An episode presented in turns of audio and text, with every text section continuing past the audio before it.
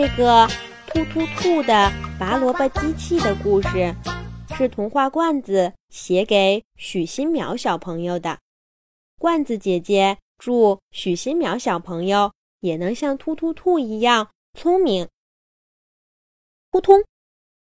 一只大兔子从天上掉进了童话森林，刚好掉到了狮子兔的胡萝卜园里。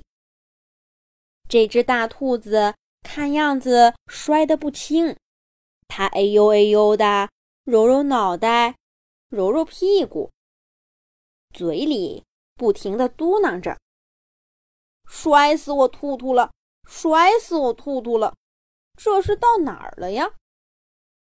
可是很快，大兔子就闻到了胡萝卜的香味儿，它皱着鼻子。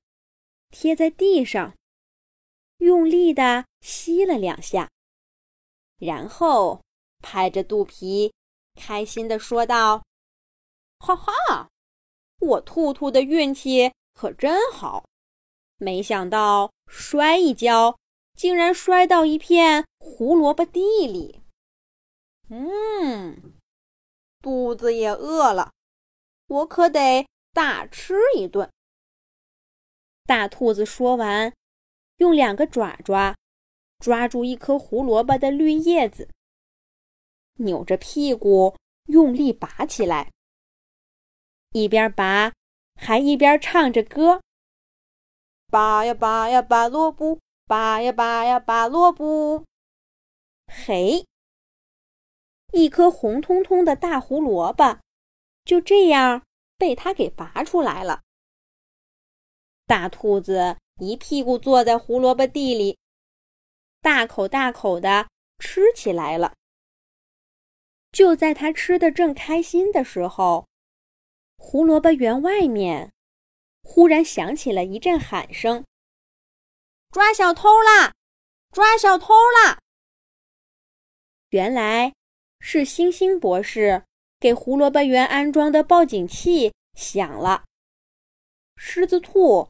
带着童话森林的动物们，气势汹汹的过来了。狮子兔一看到坐在地上吃胡萝卜的陌生兔子，气坏了。他晃着毛乎乎的大脑袋，大声问道：“哼，你是哪儿来的小偷？竟敢偷我狮子兔的胡萝卜！快把胡萝卜放下！”大兔子。被吓了一跳，他赶紧放下胡萝卜，摆着爪爪解释说：“对，对不起，对不起，我不知道这片胡萝卜园是你的，我我我叫突突兔，我也不知道是怎么就掉到了这个胡萝卜园。刚才实在太饿了，才拔了一根胡萝卜吃，我真的不是故意的。”这下大家都明白了，突突兔是从外面的世界来的。只不过他并不知道自己究竟是怎么来的。这没什么奇怪的，因为童话森林里的小动物们都是迷迷糊糊的来到这儿的。但只要是这里的小动物，大家都会真诚的把它当朋友。听完突突兔的话，狮子兔晃着大脑袋，用力拔出了一颗大胡萝卜，塞到突突兔的手里，大方地说：“所有童话森林的动物都是我狮子兔的朋友，来多吃点儿，我种的胡萝卜可甜了。”所有的动物都说：“多吃点儿。”狮子兔种的胡萝卜可甜了。突突兔被大家的热情弄得有点不好意思。小飞鼠站出来对他说：“突突兔，一会儿你也帮我们一起拔萝卜吧。狮子兔种的这一大片胡萝卜，可是够我们拔上一阵子了。”突突兔这才发现，每一位小动物。都提着一个小篮子，看来是准备一会儿装胡萝卜用的。兔兔兔挠挠头，不解地问道：“这么一大片胡萝卜地，就靠我们几个拔吗？”狮子兔回答说：“当然不啦，一会儿啊，大象伯伯也会过来帮忙的。大象伯伯的长鼻子可灵活了。”突突兔想了想，说道：“就算大象伯伯来帮忙，大家也还是要把胡萝卜一颗一颗的拔出来呀。不如我来做一个拔萝卜机器吧，比我们拔的快多了，又省劲儿又快。”拔萝卜机器，所有的小动物都没听说过拔萝卜机器。小狗豆豆汪汪叫着问突突兔：“汪汪汪汪，拔萝卜机器，你会做吗？”突突兔拍着胸脯，骄傲地说：“我当然会，我突突兔可是个机械工程师。在我生活的那个世界里，我制作过飞行器和潜水艇，一个小小的。”拔萝卜机器实在是太简单了。突突兔说完，就用爪爪测量了两颗胡萝卜秧中间的距离，让小狗豆豆帮忙找来一块跟这个宽度差不多的木板，又让狮子兔从家里拿来两个轮子，装在木板下面，做成了一辆小车。然后，大家一块去了星星博士的实验室，给小车通好电。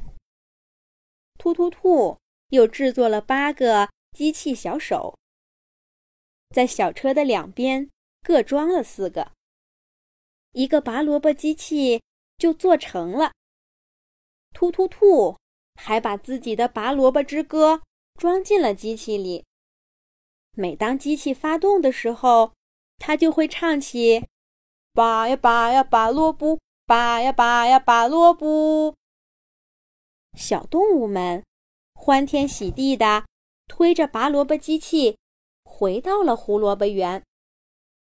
突突兔按下机器上的按钮，小机器发动了。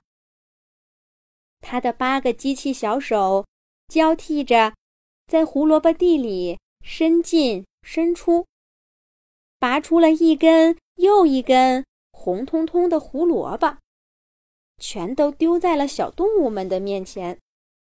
只用了半天的时间，胡萝卜园里的胡萝卜就都拔光了。狮子兔烤了一炉又一炉香喷喷的胡萝卜饼给大家吃。突突兔一连吃了七八块。把肚子撑得圆滚滚的，他一边说：“我再也吃不下了。”一边把爪爪伸到狮子兔新端来的烤盘上。其他的小动物也都吃得乐哈哈的。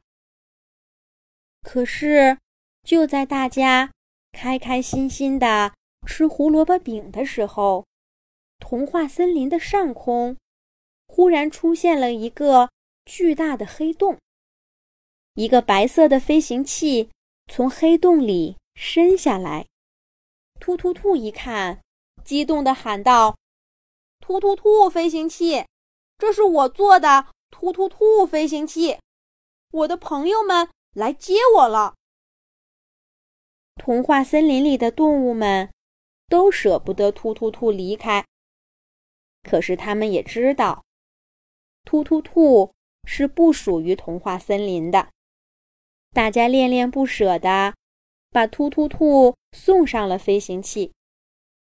突突兔呢，他捧着一块最大的胡萝卜饼，大声喊道：“我会记得童话森林的，我突突兔还会回来看大家的。”可是下一次，他又会怎么回来呢？好啦，那就是另一个故事啦。